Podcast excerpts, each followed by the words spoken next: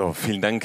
Äh, Kevin für das starke Zeugnis. Da sind wir auch schon voll beim Thema hier der Botschaft. Jesus macht alles neu. Amen. Ja, so Jesus hat den Tod besiegt. Er hat die Schlüssel der Hölle und des Todes in seiner Hand. Und in ihm und durch ihn haben wir neues Leben. Amen. Yes. Und da möchte ich anschließen an die wirklich sehr starke Botschaft von Jobs letzter Woche, wo er nochmal über Bekehrung und Wiedergeburt gesprochen hat. Und das musst du dir anhören. Also wenn du nicht dabei warst, schaust dir an im YouTube, kannst du es nachschauen und sehen und hören. Äh, das lohnt sich äh, wirklich sehr, sehr stark. Und äh, ja, heute gehen wir da direkt einen Schritt weiter und wir schlagen in der Bibel auf 2. Korinther 5, Vers 17. Und äh, da heißt es eben, ist jemand in Christus, so ist er eine neue Kreatur. Das Alte ist vergangen, siehe, Neues ist geworden. Ja, und da passt doch das Zeugnis vom Kevin wunderbar rein. Ist jemand in Christus, ist er eine neue Kreatur, eine neue Schöpfung. Jesus macht alles neu. Und das möchte ich dir auch sagen, wo du hier sitzt, auch da, wo du vielleicht zum ersten Mal da bist. Hey, Jesus macht alles neu in deinem Leben. Amen. Ja. Also Jesus bessert nicht nur aus, sondern Jesus macht neu. Und das wird im Leben von jemand, der Jesus nachfolgt, ja, der diese Schritte gegangen ist, sich bekehrt hat, von neuem geboren ist, da wird es absolut sichtbar. Ja. Und äh, ja, wir tragen das, erhalten das auch nicht für uns, sondern wir sprechen darüber. So wie Kevin jetzt hier gerade sein Zeugnis gegeben hat, so sprechen wir darüber und gehen auch manchmal in unsere Stadt hinaus, äh, direkt auf den Holzmarkt oder an eine andere Stelle und sprechen über das, was Jesus in unserem Leben getan hat. So haben wir das diese Woche auch gemacht. Ein bisschen anders wie sonst, sonst sind wir immer in einem großen äh, großen Menge eben an einem Ort, aber eben wegen Corona haben wir uns ein bisschen aufgeteilt an drei Orten. Dann geht das Evangelium also an drei Orten raus, natürlich mit dem entsprechenden Abstand und Masken und allem drum und dran. Ähm, und ich kann euch sagen, äh, ich glaube, auch gerade jetzt in dieser Zeit sind Menschen hungrig und durstig nach dem Evangelium. Ja. Und wir haben so starke Zeugnisse gehört. Ich für Menschen im Abstand beten konnten und so weiter. Ja, äh, wie Leute, wie Thomas hat mit einem äh, Ehepaar gesprochen und als er ihnen Gebet anbot, da fing die Frau an zu weinen, weil sie einfach berührt war von der Kraft Gottes, von der Gegenwart Gottes. Und so könnte ich dir viele Geschichten erzählen. Ja, und so haben wir das eben gemacht und ganz am Ende hatten wir äh, wollten wir eigentlich schon aufhören, aber da war eine, eine Mitarbeiterin von uns im Gespräch mit einer Frau und die Frau sagt, ja, ich bin Christ und darf ich auch Zeugnis geben von dem, was Jesus in meinem Leben getan hat? Und wir dachten, ja, warum eigentlich nicht, ja? Und haben ihr dann auf die Kiste hochgeholfen und dann fing sie an, sie war so berührt, unter Tränen ihr Zeugnis zu erzählen. Und äh, sie sagte, sie ist äh, ähm, die dritte Tochter ihrer Eltern. Ja, ihr seht sie hier auf der, auf der Kiste. Und äh, ihr Vater wollte sie nicht sehen, weil er so enttäuscht war, dass eben er nochmal eine Tochter bekommen hat, weil er sich so sehr einen Sohn gewünscht hat und hat sie nicht mal angeschaut. Und es war für sie so ein, ein Fluch von Ablehnung äh, auf ihrem Leben, der sie nicht mehr, wo sie nicht mehr rausgekommen ist. Und es hat sich natürlich, als sie älter wurde, dann wirklich wiedergespiegelt in einem Liebesmangel, Ablehnung. Und sie hat dann versucht, dieses, diese Lehre zu stillen in Beziehungen zu Männern. Und, und es hat auch nicht funktioniert. Es war alles wie ein Scherbenhaufen. Und irgendwann war sie an einem Punkt, hat gedacht, hey, das Beste wäre, ich würde mir das Leben nehmen. Aber irgendwie hatte sie auch noch christliche Werte und dachte, ja, das ist die schlimmste Sünde, die man begehen kann. Das wollte sie dann doch nicht tun. Aber Zeit verging und sie sagte, irgendwann war ich wirklich an dem Punkt, ich konnte einfach nicht mehr weiter. Und sie hat sich vorgenommen, also heute Abend werde ich mich im Bad einschließen und da ist die Hausapotheke im Bad. Ich werde die Tabletten nehmen und dem Leben ein Ende setzen. Und sie war noch eben in ihrer Ausbildung in Stuttgart in der Königstraße und kurz vor Feierabend kommt ein Mann in diesen Laden hinein und sagt, kannst du mir ein bisschen Geld für Schmerztabletten geben? Und sie sagte, hey, wenn innerlich sagte sie sich das, ey, wenn du wüsstest, welche Schmerzen ich erleide und du möchtest hier Geld für Schmerztabletten. Und sie wollte sich gerade umdrehen und das Geld holen und auf einmal fing der Mann an, in ihr Leben hineinzusprechen. Ey, du möchtest dir das Leben nehmen und das und das ist in deinem Leben passiert. Er erzählte ihr eigentlich ihr Leben. Und, und sie war total getroffen, versuchte, holte das Geld und als sie zurückkam, war der Mann nicht mehr da. Und sie rannte raus und hat ihn nirgends mehr gesehen. Und für sie war klar, dass Jesus in diesen Laden kam und dass Jesus ihr begegnet ist. Und so ging sie nach Hause, schloss sich in ihr Badezimmer ein und dann, anstatt zu den Tabletten zu greifen, betete sie zu Jesus. Und Jesus hat dieses, diesen Fluch von Ablehnung, diesen Liebesmangel über ihrem Leben zerbrochen und ihr wirklich neues Leben gegeben. Ja, da können wir Jesus einen Applaus geben. Und ich fand es was Prophetisches, dass diese Frau einfach so vorbeikam, spontan Zeugnis gegeben hat. Und ich glaube, wir sollten einfach mit dem äh, das erzählen, was Jesus in unserem Leben tut, ganz egal, wo es ist und wenn es mitten auf der Straße ist. Und ich möchte jeden ermutigen, das zu tun. Ey, es reicht einfach eine kleine Box, stell dich drauf und erzähl, was Gott gemacht hat. Und äh, viele sind dadurch ermutigt. Ja, Jesus macht alles neu, eine neue Schöpfung, eine neue Kreatur. So wie bei dieser Frau ein komplett neues Leben in Jesus begonnen hat, frei von diesem Fluch der Vergangenheit, frei von Selbstablehnung bis dahin, dass sie eben öffentlich davon berichtet, unter Tränen berichtet. Ja, so sagt Jesus, ich mache alles neu. Ich werde etwas Neues in deinem Leben schaffen, etwas komplett Neues. Und Jesus sagt, ich will nicht etwas schöner machen oder etwas ausbessern oder verbessern, sondern Jesus ist der Schöpfer, der wirklich alles neu macht. Und so war es auch bei der Schöpfung selber. Wir lesen das in 1. Mose 1. Es war wüst und leer, da war Chaos und wir lesen nicht, dass Gott anfing, dieses Chaos irgendwie schöner zu gestalten, ein paar Servietten, einige Kerzen aufzustellen, dass es irgendwie ein bisschen schöner wirkt. Nein, Gott fängt an, etwas Neues zu erschaffen. Und wie hat Gott es getan? Zwei Faktoren sind dort zusammengekommen. Und wir lesen es in den ersten Versen der Bibel, dass der Geist schwebte über dem Chaos, ja, über der Finsternis. Da war es wüst und leer. Ja, aber der Heilige Geist war da und dann kam das zweite, das Wort Gottes mitten da hinein und Gott spricht, es werde Licht und es ward Licht. Ja, das ist der Schöpfer, der Neues hervorbringt und so hat Gott diese ganze Erde geschaffen. Und ihr Lieben, das ist mehr als eine Katze. Und das will Jesus in unserem Leben auch tun. Er will Neues schaffen. Er will dir Sieg geben in deinem Leben. Und wie passiert es? Wir lesen das hier in unserem Vers, ist jemand in Christus, so ist er eine neue Kreatur. Das heißt, der Schlüssel ist in Christus zu sein. Das heißt, in diesem kleinen Wort in liegt ein Power-Schlüssel. Ja, das heißt, in Jesus zu sein. Und was bedeutet das jetzt eigentlich, in etwas zu sein? Ich will dir das an drei Beispielen erklären. Also das erste, vielleicht können sich da die Männer ein bisschen mehr mit identifizieren, ist beim Fußballspielen. Ja, so du kannst dir ein Fußballspiel also im Fernsehen anschauen und du kriegst mit, was da passiert, wer ein Tor schießt, gefault wird und so weiter. Aber ich habe mir sagen lassen, wenn du mal im Stadion bist, dass das was ganz anderes ist. Hey, da ist eine Atmosphäre, ja, da sind die Männer, die sonst so ruhig und still sind, die rasten auf einmal aus und fangen an zu schreien und ihrer Mannschaft zuzujubeln. Äh, da denkst du, was ist hier passiert? Ja, also in dem Stadion zu sein, was ganz anderes, als wie irgendwie das draußen zu beobachten. Ein komplett anderes Beispiel. In der Gedenkstätte Auschwitz-Birkenau zu sein, ist was ganz anderes, als nur davon zu hören.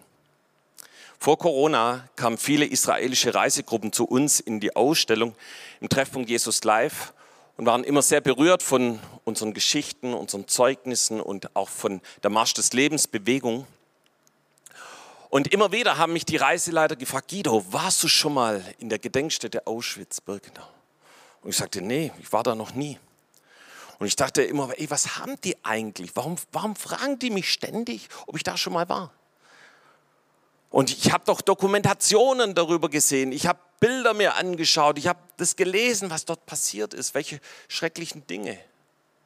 Und irgendwann, 2012, hatten wir einen Marsch des Lebens in Polen. Und er startete in dieser Gedenkstätte Auschwitz-Birkenau. Und als ich diese Gedenkstätte betrat und dieses riesige Ausmaß gesehen habe, wie groß dies, dieses Lager war, welche schrecklichen Taten dort begangen wurden. Mord, Gewalt, Zerstörung. Habe ich auf einmal verstanden, warum mich diese Reiseleiter immer gefragt haben, Guido, warst du schon mal dort? Es ist was komplett anderes, dort zu sein und es zu sehen oder einfach nur davon zu hören. Das letzte Beispiel, mit dem ich dir das ein bisschen näher bringen möchte, was es heißt, in etwas zu sein, ist ein Beispiel, das geht in das letzte Jahrtausend zurück. Da war ich Angestellter in der Robert Bosch GmbH in Reutlingen. Und da gab es bestimmte Bauteile, die wurden in einem Reinraum produziert, sogenannte Chips. Und die waren so sensibel, da konnte ein Staubkorn konnte diese Produktion kaputt machen. Und im Vergleich zu einem OP-Saal ist der Reinraum um ein viel höheres reiner als eben so ein OP-Saal, obwohl der OP-Saal auch schon richtig sauber ist. Ja, so viele arbeiten im Krankenhaus, die wissen das. Und um in diesen Reinraum hineinzukommen, ja, du musstest zuerst mal andere Klamotten anziehen, ja, und dann ging es durch eine Luftschleuse und dann irgendwann warst du dann in dem Reinraum. Und in dem Reinraum, da war ein beständiger Fl äh, Strom, äh, ein äh, Luftzug, ja, das heißt, der ganze Staub wurde abgezogen. Ja, ich habe auch ein kurzes Bild mitgebracht, vielleicht könnt ihr schön einblenden. Ja, und du siehst im Hintergrund den Fußboden, ja, das ist wie ein Gitter, wo praktisch die Luft eben in, einem, in einer ständigen Zirkulation ist, eben, dass dort kein Staub ist. Und, ähm, und wenn du in diesem Raum bist, ja, da ist es komplett anders wie draußen. Und du, du kannst es wirklich erst richtig nachvollziehen, wenn, vollziehen, wenn du da drin bist. Und die Menschen, ihr seht, die da aussehen, äh, wie, wie, die dort aussehen, manche sagen, die sehen aus wie Engel, aber andere vergleichen sie vielleicht mehr wie Mondmenschen. Ja? Aber äh, es ist was komplett anderes, wenn du dort drin bist, als wenn du nur außen vor bist. Was will ich damit sagen? Wenn du also in etwas bist, dann spürst du das, du hast eine neue Umgebung, eine neue Perspektive und du verhältst dich komplett anders. Was heißt es jetzt, in Jesus zu sein? In Johannes 15 lesen wir von einer Wechselwirkung. Da heißt es zum einen, dass Jesus in uns ist, aber genauso auch wir in Jesus. Ja, also zum Beispiel Johannes 15, Vers 4, bleibt in mir und ich in euch. Oder äh, nächster Vers, wer in mir bleibt und ich in ihm. Oder dann Vers 7, wenn ihr in mir bleibt und meine Worte in euch bleiben. Ja, das heißt, zum einen sollen wir in Jesus und aber genauso auch Jesus in uns bleiben. Ich muss euch ganz ehrlich sagen, ich habe da lange drüber nachgedacht, wie kann das funktionieren? Ja, dass auf, ein, auf der einen Seite ich in Jesus, auf der anderen Seite auch Jesus in mir sein soll. Und ich muss euch sagen, heute Nachmittag war ich kurz spazieren in diesem schönen Herbstwetter. Da habe ich die Offenbarung bekommen. Ja. Ähm, möchtest du die hören? Ja. Also stell dir mal vor, ähm, in der Bibel werden wir ja oft als Gefäß bezeichnet, ja, also so wie hier dieses Glas Wasser. Und wenn jetzt Jesus in uns ist, ja, dann kommt dieses Wasser in uns hinein, ja, und dann ist Jesus in uns, ja. Aber wenn ich jetzt dieses Glas nehme und ich tue das in den Swimmingpool hinein, ja, dieses gefüllte Glas, dann ist Jesus in dem Glas, aber genauso auch das Glas in Jesus. Amen. Hilft dir das? Okay, ich weiß nicht, ob es dir hilft, aber. okay, also, wir schauen also zuerst mal an, was ist in diesem Gefäß drin, was ist in uns. Und je nachdem, was in uns ist, kann es uns auch daran hindern, eben, dass Jesus in uns ist oder eben wir wirklich in Jesus leben. Und äh, das wiederum kann uns in einen Konflikt bringen, den Paulus im Römerbrief wunderbar beschreibt. Und vielleicht kann sich der eine oder andere auch da wiederfinden. Also wir gehen mal nach Römer 7, Vers 17 bis 20. So tue ich nun nicht, so tue nun nicht ich es, sondern die Sünde, die in mir wohnt. Denn ich weiß, dass in mir, das heißt in meinem Fleisch, nichts Gutes wohnt. Wollen habe ich wohl, aber das Gute vollbringen kann ich nicht. Denn das Gute, das ich will, das tue ich nicht, sondern das Böse, das ich nicht will, das tue ich. Wenn ich aber tue, was ich nicht will, so tue nicht ich es, sondern die Sünde, die in mir wohnt. So ein bisschen kompliziert, manchmal ist der Paulus halt so, ja. Das heißt, er beschreibt hier etwas, er will eigentlich das Gute tun, aber tappt voll daneben und macht genau das eigentlich, was er nicht tun will. Ja? Ist irgendjemand schon mal so gegangen, brauchst dich nicht melden, ja. Ähm, und das, das, ist voll blöd, oder? Also schon mal, also ich, mir geht es immer so, wenn mir sowas passiert, ich finde es voll blöd. Ja. Und ähm, das heißt, wie kommen wir da raus? Diese drei Verse beschreiben also die Situation vieler Menschen, die wollen eigentlich nach den Maßstäben Jesu und der Bibel leben. Sie haben aber immer wieder mit der gleichen Sünde zu kämpfen, tun also Dinge, die sie eigentlich nicht tun wollen. Und ihr Lieben, da gibt es eine Lösung. Es ist möglich, diese immer wiederkehrende Sünde zu überwinden und sich ganz Jesus hinzugeben. Und preis dem Herrn hat Paulus bei Römer 7 nicht aufgehört zu schreiben ja, sondern es kommen noch ein paar Kapitel mehr. Und in den Folgekapiteln gibt er uns eine Lösung, wie wir in Jesus leben können. Und wir springen jetzt also in das Kapitel 12. Wobei es, Klammer auf, Klammer zu, Kapitel 8 schon auch richtig powerful ist. Ähm, aber im Kapitel 12 lesen wir Vers 1 und 2. Ich ermahne euch nun, liebe Brüder, Schwestern können auch dazu, durch die Barmherzigkeit Gottes, dass ihr eure Leiber hingebt als ein Opfer, das lebendig, heilig und Gott wohlgefällig ist. Das sei euer vernünftiger Gottesdienst und stellt euch nicht dieser Welt gleich, sondern ändert euch durch die Erneuerung eures Sinnes, damit ihr prüfen könnt, was der Wille Gottes ist, nämlich das Gute und das Wohlgefällige und das Vollkommene. Sag mal, Gute, Wohlgefällige und Vollkommene. Das ist also der Wille Gottes für unser Leben. Und hier drei Punkte, die ich diesen zwei Versen entnehmen möchte. Das erste ist die Hingabe. Ja, die Hingabe an Jesus, dass wir unsere Leiber hingeben als ein Opfer, das lebendig, äh, heilig und Gott wohlgefällig ist. Hey, das hat damit zu tun, dass ich mein ganzes Leben vor Jesus niederlege, dass ich ihm mein Leben anvertraue, ja, dass ich mich demütige, dass ich sage, Jesus, du bist der Herr über meinem Leben. Und nur wenn ich diesen Schritt gehe, kann ich zu einem siegreichen und gesegneten Leben durchbrechen. Der zweite Punkt ist, seid nicht gleichgestellt. Oder sich gleichstellen, gleichförmig zu sein, bedeutet wörtlich in eine Form gepresst zu sein. Und Paulus sagt hier, es gibt zwei Möglichkeiten. Entweder du wirst von der Welt in eine Form gepresst oder du erlebst den guten, wohlgefälligen und vollkommenen Willen Gottes. Aber wie unser Leben aussieht, wird bestimmt von dem, was in unseren Köpfen, in unserer Seele abläuft. Das hängt von unserer inneren Einstellung ab, ob wir den Maßstäben Gottes oder eben in dieser Welt leben und die Dinge zulassen, die uns von Gott wegbringen. Ob wir geistlich leben, das tun, was Gott sagt, wie er uns geschaffen hat und wie er uns auch berufen hat. Also lass dich nicht in diese Form dieser Welt hineinpressen, sondern komm heraus und äh, komm zu Jesus und fang an, in seinem Willen zu leben. Und das Dritte, was in diesen Versen steht, ändert euch. Ja? Und das griechische Wort, das in Römer 12, Vers 2 mit ändert oder verwandelt euch übersetzt wird, heißt im Griechischen Metamorpho. Und das deutsche Wort Metamorphose ist davon abgeleitet. Und wörtlich, und das, das war mir neu, bedeutet das zulassen, dass das, was im Inneren ist, an die Oberfläche kommt.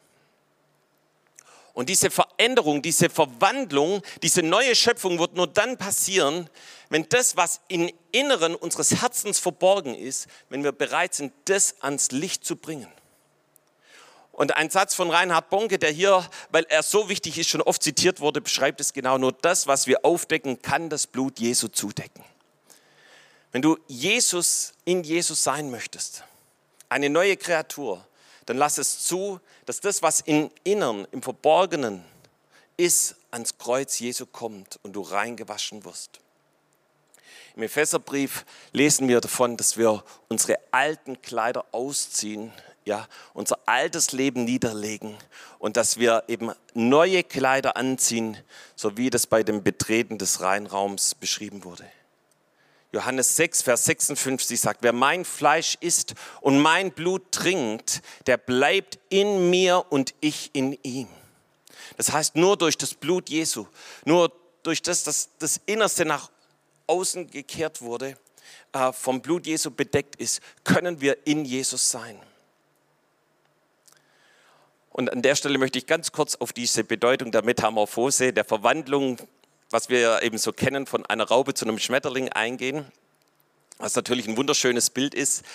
Äh, was wir alle wissen, dass eine Raupe sehr gefräßig ist. Ich habe das selber erlebt, habe mal ein paar Blumen angepflanzt zu Hause und die haben jedes Jahr wunderschön geblüht und auf einmal waren die Blätter völlig zerfressen.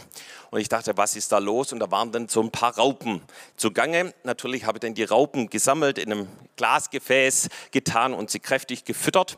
Und äh, eben nach, einigen, nach einiger Zeit kamen dann sogar eben die Schmetterlinge hervor. Äh, und vielleicht kann der eine oder andere sich auch an ein nices Kinderbuch erinnern, Die kleine Raupe Nimmersatt. Kennt das jemand oder wurde es dir auch vorgelesen? Ähm, und die frisst sich so von Wochentag zu Wochentag. Und so sind eben Raupen, die haben Hunger und die fressen. Und äh, wenn wir also bereit sind, dass das Innerste unseres Herzens nach außen ans Licht kommt und durch das Blut Jesu reingewaschen ist, hey, dann musst du das, was in deinem Herzen ist, musst du wieder füllen mit etwas. Und wie kannst du das füllen? Das kannst du so füllen, wie eine Raupe eben sich durchfrisst. Ja, äh, manche werden ja auch beschrieben mit einem Bücherwurm und ich sage, ihr werdet zu einem Bibelwurm, ja, der eben das Wort Gottes in sich aufnimmt. Ja, und der das Wort Gottes wie als Nahrung, als Brot des Lebens in Verbindung mit dem Heiligen Geist empfängt und darin lebt. Und deshalb möchte ich dir heute Nachmittag eben zehn Bibelstellen mitgeben.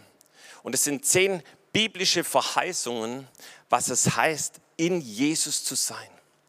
Und ihr Lieben, in Jesus zu sein, so wie es in Johannes 15 heißt, dass seine Worte in uns bleiben. Ja, dass seine Worte in uns leben. Und wenn du das Wort Gottes aussprichst, das ist wie als Gott in der Schöpfung ausgesprochen hat, es werde Licht, ja. So kannst du Dinge in Existenz sprechen. Zapfst du dich an an der schöpferischen Kraft Gottes. Und ich möchte dir empfehlen, und viele machen das schon, dass sie jeden Tag den Psalm 91 gerade jetzt in dieser Corona-Zeit bekennen, dass wir unter dem Schirm des Höchsten sind, unter dem Schatten des Allmächtigen bleiben, dass er unsere Zuversicht ist, unsere Burg, ja, dass uns keine, kein Unheil begegnet und sich keine Plage unserem Hause naht. Und ich möchte dich ermutigen, mach es weiter, diesen Psalm zu beten. Das ist ein Psalm, der speziell für Schutz da ist. Aber ich möchte dich ermutigen, noch einen Schritt weiter zu gehen. Und äh, vielleicht hast du irgendwie ein Notizbuch dabei oder hast dein Handy, wo es Notizen gibt oder dein Tablet. Ja? Ich möchte dir zehn Bibelstellen geben, die du bekennen kannst und wo du schöpferisch aussprichst. Ja, das werde ich in dieser Woche bekennen. Ich bin in Jesus und in Jesus habe ich zum Beispiel Freiheit. Das wäre mein erster Punkt, Römer 8, Vers 1 und 2. So gibt es nun keine Verdammnis für die, die in Christus Jesus sind. Denn das Gesetz des Geistes, der lebendig macht in Christus Jesus, hat dich frei gemacht von dem Gesetz der Sünde und des Todes. Hey, Jesus macht uns frei von dem Geist des Todes. Jesus macht uns frei von jedem Fluch von Ablehnung. Jesus macht uns frei von jeder Kette, von Albträumen, was dich auch immer gefangen hält, von Verdammnis, egal was es ist. Jesus macht dich frei. In Jesus bist du frei. Amen. So, in Jesus bist du gerecht gemacht. Ja, und du kannst es bekennen, in Jesus bin ich gerecht gemacht. 2. Korinther 5, Vers 21. Denn er hat den, der von keiner Sünde wusste, für uns zur Sünde gemacht, damit wir in ihm die Gerechtigkeit würden, die vor Gott gilt. Also da ist eine Gerechtigkeit, ja, äh, die, nur, die wir nur haben, wenn wir in Jesus sind. Eben wie ich es vorhin gesagt habe, wenn das Innerste nach außen gekehrt wurde, hey, dann bist du gerecht durch Jesus. So, oh, das nächste ist der Hammer. In Jesus wirkt die Kraft der Auferstehung in mir, in dir. Ja, hey, und das ist eine Kraft, die, der Auferstehung, die hat Jesus von den Toten zum Leben gebracht. Und Epheser 1, Vers 19 bis 23, ich werde nur Vers 19 vorlesen, aber äh, zu Hause nimmst du bis Vers 23. Amen. Ja? Okay, da heißt es, ich bete, dass ihr erkennen könnt, wie übermächtig groß seine Kraft ist, mit der er in uns, ähm, mit der er in uns, die wir an ihn glauben, wirkt. Ja, das heißt, diese Kraft der Auferstehung, die wirkt in deinem Leben. Und dann geht es in den nächsten Versen weiter, eben das genauso wie Jesus auferstanden ist, äh, diese Kraft in uns lebendig ist und gerade auch da, wo wir in der Gemeinde verwurzelt sind. So, und dann kommen wir zu Punkt 4. In Jesus lebt der Heilige Geist in mir. Hey, ich glaube, jetzt, gerade jetzt brauchen wir den Heiligen Geist. Ja, Römer 8, Vers 11. Der Geist Gottes, der Jesus von den Toten auferweckt hat, lebt in euch. Ja, das heißt, der Heilige Geist ist in uns. Und so wie er Christus von den Toten auferweckte, würde er auch euren sterblichen Körper durch denselben Geist lebendig machen, der in euch lebt. Ja, hey, was für eine Powerverheißung, dass der Heilige Geist in dir lebt. So, und dann, wow, das, das, das, jedes, jeder Vers bläst mich hier fast weg. Ja? Also in Jesus habe ich Frieden. Ja? Was für eine Verheißung, Frieden mit Gott zu haben. Gerade jetzt in dieser Zeit von Unsicherheit. Hey, was, wie es weiter in der Zukunft? Was wird eben in einem Monat, in zwei Monaten sein? Ja? Aber ich sage dir eins, heute schon möchte Gott dir Frieden geben. Johannes 16, Vers 33. Das habe ich mit euch geredet, damit ihr in mir Frieden habt. In der Welt habt ihr Angst, aber sei getrost, ich habe die Welt überwunden. Weißt du, der Friede Gottes zerbricht alle Angst. Ja? Und dann ist ein Frieden in dir, der unerschütterlich ist. Ja, jetzt kommen wir zu Punkt 6. In Jesus, in Jesus lebe ich im Glauben. Ich liebe diesen Vers aus Galater 2, Vers 19 und 20. Ich fange an bei, ich bin mit Christus gekreuzigt. Ich lebe doch nun nicht ich, sondern Christus lebt in mir. Und was ich jetzt lebe im Fleisch, das lebe ich im Glauben an den Sohn Gottes, der mich geliebt hat und sich für, selbst für mich dahingegeben hat.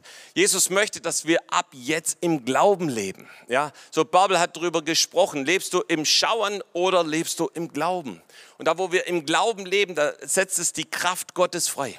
Lieben, diese Woche habe ich eine einen kurzen Ausschnitt aus einer Predigt von Reinhard Bonke gehört. Ja, so er ist mittlerweile beim Herrn, aber glücklicherweise gibt es noch Aufzeichnungen. Ja, und er erzählte, wie er ähm, in der Schweiz gedient hat und er erzählte, wie er äh, voller Begeisterung und Glauben erzählt hat, wie 55 Millionen Menschen in Afrika innerhalb von 20 Jahren gerettet wurde. Also da, wo du ihn kanntest, da kannst du dir so richtig vorstellen, wie er das rübergebracht hat. Ja?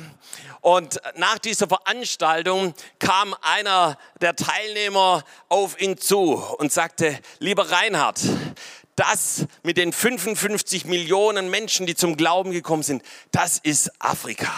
Aber hier, hier sind wir in der Schweiz. Und Reinhard, eben wie er so war, sagte, wie ist es? Hast du eine andere Bibel wie ich? In meiner Bibel steht in Johannes 3, Vers 16, denn so sehr hat Gott die Welt geliebt, ja, dass er seinen Sohn gab, ja. Und dann hat er weiter gesagt, und wenn Gott in 20 Jahren 55 Millionen Menschen in Afrika retten kann, dann kann er die ganze Schweiz an einem Samstagnachmittag retten. Amen. Ja. Wir müssen so denken, wie Gott denkt, hat Reinhard gesagt. Lass uns so denken, wie Gott denkt. Lass uns so denken über unsere Schule, wie Gott über unsere Schule denkt. Lass uns so über unsere Uni denken, wie Gott über unsere Uni denkt. Über deinen Arbeitsplatz, deine Firma, deine Familie. Hey, Gott hat was vor. Amen. Du kannst es dann umrechnen, wie lange es dauert, dass sie gerettet werden. Okay. Punkt 7. In Jesus bin ich eine neue Schöpfung. Ja, wir hatten das schon. 2. Korinther 5, Vers 17. Vielmehr wissen wir, wenn jemand in Christus ist, ist er eine neue Schöpfung. Das Alte ist vorbei, ist vergangen. Etwas ganz Neues hat begonnen. Also kein Flickenteppich, sondern was komplett Neues. Amen. So, Punkt 8. In Jesus erhört er mein Gebet. Wow, was ist das für eine Verheißung? Johannes 15, Vers 7. Wenn, wir, wenn ihr in mir bleibt und meine Worte in euch bleiben, werdet ihr bitten, was ihr wollt und es wird euch widerfahren. Ja? Und dieser Vers sagt, warum es so wichtig ist, das jeden Tag auszusprechen, zu verkündigen, ja, dass die Worte das Wort Gottes in dir lebt, ja. Und wenn das Wort Gottes in dir lebt, dann fängst du an, so zu denken, wie Gott denkt. Wenn du anfängst zu denken, wie Gott denkt, dann fängst du an zu beten, wie Gott beten würde, ja. Und dann fängst du auch an, das zu empfangen, was, was Gott dir geben möchte. Punkt 9. In Jesus bringe ich Frucht. Johannes 15, Vers 5. Ich bin der Weinstock und ihr seid die Reben. Wer in mir bleibt und ich in ihm, der bringt viel Frucht, denn ohne mich könnt ihr nichts tun. Hey, in Jesus bringst du Frucht. Das ist die Frucht des Geistes. Galater äh, 5 ist es aufgezählt. Ja, Friede, Freude, Friede, Geduld, Sanftmut und so weiter. Ja, aber das ist die Frucht genauso auch von Menschen, die gerettet werden. Hey, lass uns so kühn, wie Kevin heute sein Zeugnis erzählt hat, wie diese Frau und wir viele andere auf dem Holzmarkt am Krummbrücke, ja, auf der Krummbrücke sind in dieser Woche zwei junge Männer auf die Mauer gestanden und sie haben das allererste Mal ihr Zeugnis erzählt. Und viele Menschen wurden berührt. Ja, lass uns Frucht bringen. So, und Punkt 10, in Jesus bin ich alle Zeit siegreich. Sag mal, alle Zeit siegreich. 2. Korinther 2, Vers 14. Gott aber sei gedankt, der uns alle Zeit Sieg gibt und wie in Christus und offenbart den Wohlgeruch seiner Erkenntnis durch uns an allen Orten. Ja. Hey, das, wenn du so lebst, dann hast du Sieg in deinem Leben. Und dann, wenn du irgendwo hingehst, ja, dann werden Leute aufmerksam, weil sie den, den Wohlgeruch, ja, nicht dein schönes, leckeres Parfum, das ist auch super, ja, aber äh, einfach, weil du, ja, weil Gott in dir lebt. Ja. Halleluja. Und zum Schluss möchte ich das sagen, Jesus ist uns vorangegangen. Und das lesen wir in Johannes 14, Vers 10 und 11. Glaubst du nicht, dass ich beim Vater bin und der Vater in mir? Die Worte, die ich zu euch rede, die rede ich nicht von mir selbst aus. Und der Vater, der in mir wohnt, der tut seine Werke. Glaub mir, dass ich im Vater bin und der Vater in mir. Wenn nicht, so glaubt doch um der Werke willen. Das heißt, Jesus ist uns vorangegangen. Jesus hat gesagt, ich muss im Vater sein und der Vater muss in mir sein. Und nur dadurch kann ich das sagen, was ich sagen will, muss, ja, was der Vater mir eingibt. Nur dadurch kann ich das tun, kann ich die Werke tun, die Gott tun möchte. Und genauso möchte Jesus, dass wir so in ihm und er in uns ist, dass das Wort Gottes in uns lebt. Und ich lade dich dazu ein, in Jesus zu sein. Amen.